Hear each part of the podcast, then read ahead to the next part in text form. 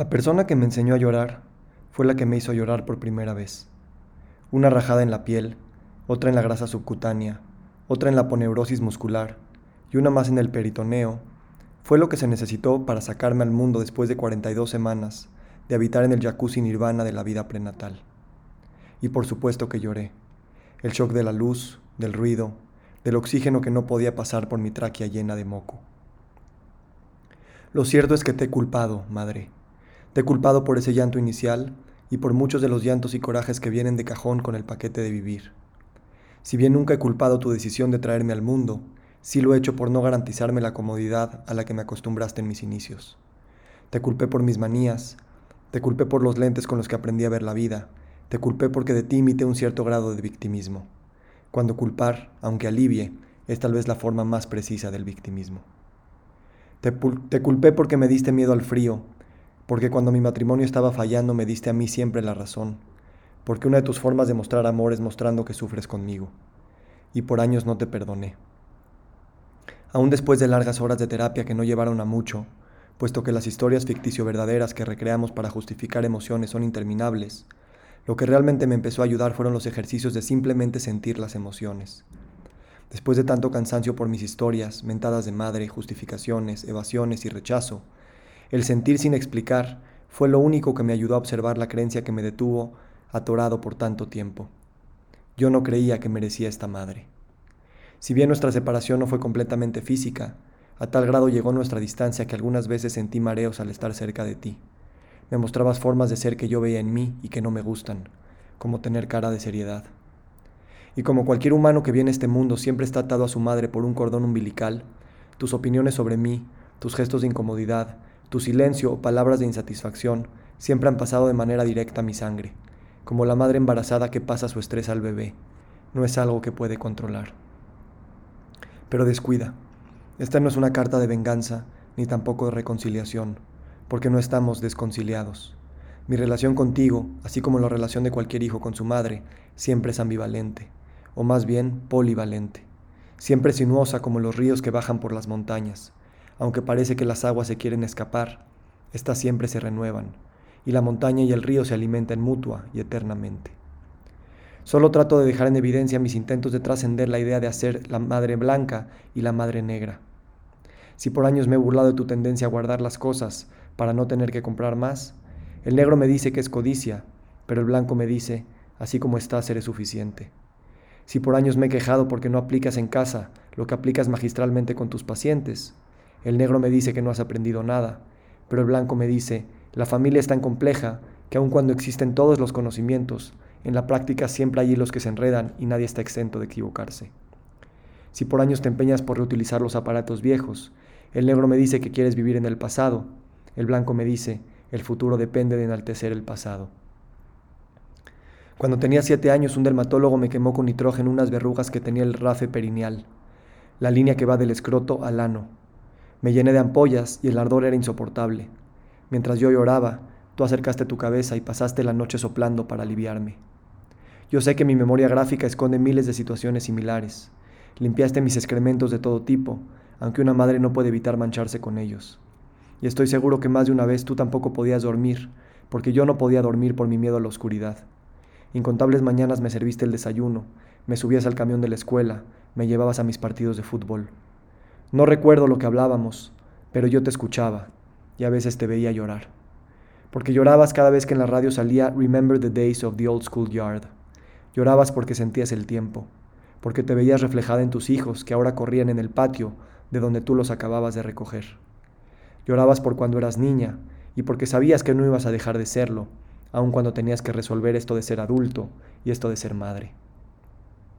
Y a fuerza de estar tan cerca de ti, a fuerza de que tus lágrimas nunca te avergonzaban, ni hiciste que las mías me avergonzaran a mí, me quitaste el miedo a la oscuridad. Y justo porque crecí sin ese miedo, porque crecí con la certeza de ser amado, es que puedo escribir estas palabras que no son de venganza ni de reconciliación. Son puras palabras de amor, en todo su esplendor de las escalas de gris. También me enseñaste a bailar, no pasos de baile específico, solo a verte bailar, a moverme con la música, a respetar mi masculinidad con una actividad convencionalmente femenina, sin pena, sin pedir permiso, sin ninguna otra agenda, más que la de saber que bailar es una de las formas más hermosas de habitar este planeta. Deberíamos bailar más. Ya lo estamos haciendo. Hace poco me hiciste notar que casi no apareces en muchos de mis escritos. Tal vez otros lo han notado también. Pero eso es lo que sucede con las madres. Siempre están detrás de todo escrito. La madre siempre es una presencia fantasma, un poco como jueza, un poco como testigo, siempre como abogado defensor de su hijo, aunque muchas veces los hijos no lo percibimos así. Si a veces la madre no puede sonreír con su hijo es porque le duele. Si tiene que culpar a alguien más es porque le duele. Los padres no pueden ser abogados de sus hijos porque siempre terminarán sacando las garras y colmillos para cuidar su sufrimiento y el propio. Pero siempre después del juicio, de la enfermedad, de la desilusión, de las quemaduras, ahí está siempre la madre para soplar lo que se calentó de más. Yo me sigo enojando cuando alguien tira un vaso de la mesa, me sigue costando recibir ir a regalos, sigo sin poder comprar ropa que no esté en promoción, pero también sigo reutilizando las hojas de papel, sigo valorando el poder del reciclaje, sigo escribiendo mi vida como tú has hecho con la nuestra. Porque al finalizar cada vacación de diciembre, todos esperábamos tu carta renovación de año.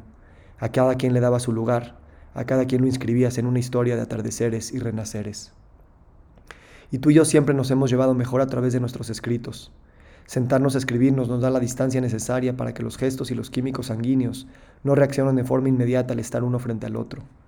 Las palabras que le hemos puesto y han creado nuestra relación nos han ayudado a vivir en la belleza del gris y por ello nos han enseñado a apreciar las sutilezas multicolores de todo lo que existe en el universo.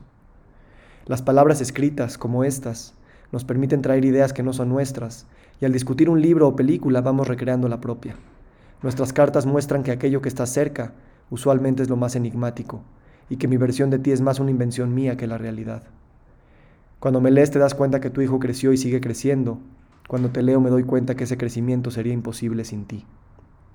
Judith Butler sugiere que la tendencia de querer soltar a la madre al mismo tiempo de aferrarse a ella porque la sobrevivencia está en juego puede ser una base psicoanalítica para una nueva teoría de los lazos sociales. Si preservamos la vida del otro, no es solo porque me traerá buenas cosas a mí, sino porque ya estamos atados uno con el otro en un lazo social que precede y hace posible ambas vidas. Mira qué profundo. Mi relación de amor-odio con la madre, mi reconocimiento de esta inseparabilidad, puede ser la base psicoanalítica y pragmática de un nuevo imaginario social, donde hay amor-odio por el vecino, amor-odio con la empresa que compite con la mía, amor-odio con el que está detrás de la muralla, y aún así nos sabemos instintivamente entrelazados. Tu existencia entretejida a la mía, yo soy gracias a ti. Querida madre, te libero de tu rol de cuidarme, aunque ya sé que nunca dejarás de hacerlo. Entonces mejor, te libero de que te sientas responsable de mi sufrimiento. No tienes que sufrir conmigo, no tienes que hacer nada. No tienes que arrepentirte de cosas que me has transmitido, no tienes que disculparte por haber sacado del nirvana y traerme un mundo donde me la pasaré como me la tengo que pasar. Te confieso aunque no eres mi juez, ni mi testigo, ni mi abogado, que te libero porque también me quiero liberar de esta posible culpa que puede surgir ahora que veo a mis hijas salir del jacuzzi familiar y exponerse a los espejos de otros jueces, testigos y abogados. Mostrarles mi empatía de saber que este mundo tiene su crueldad sin querer quitarles el sufrimiento. Mostrarles mi sufrimiento por verlas sufrir sin cargarles esa responsabilidad. Ellas sabrán, como yo lo sé ahora, que si creemos que ser padres es escudar a los hijos del shock de la luz, del ruido y del moco atorado, todos estaremos destinados al fracaso, y que tal vez el color oficial del amor, del buen amor, debe ser gris y no rosa. Por eso quiero, sin poner demasiada expectativa, y sabiendo que esto de ser padres e hijos es uno de los mayores misterios del universo, que un día ellas me liberen a mí.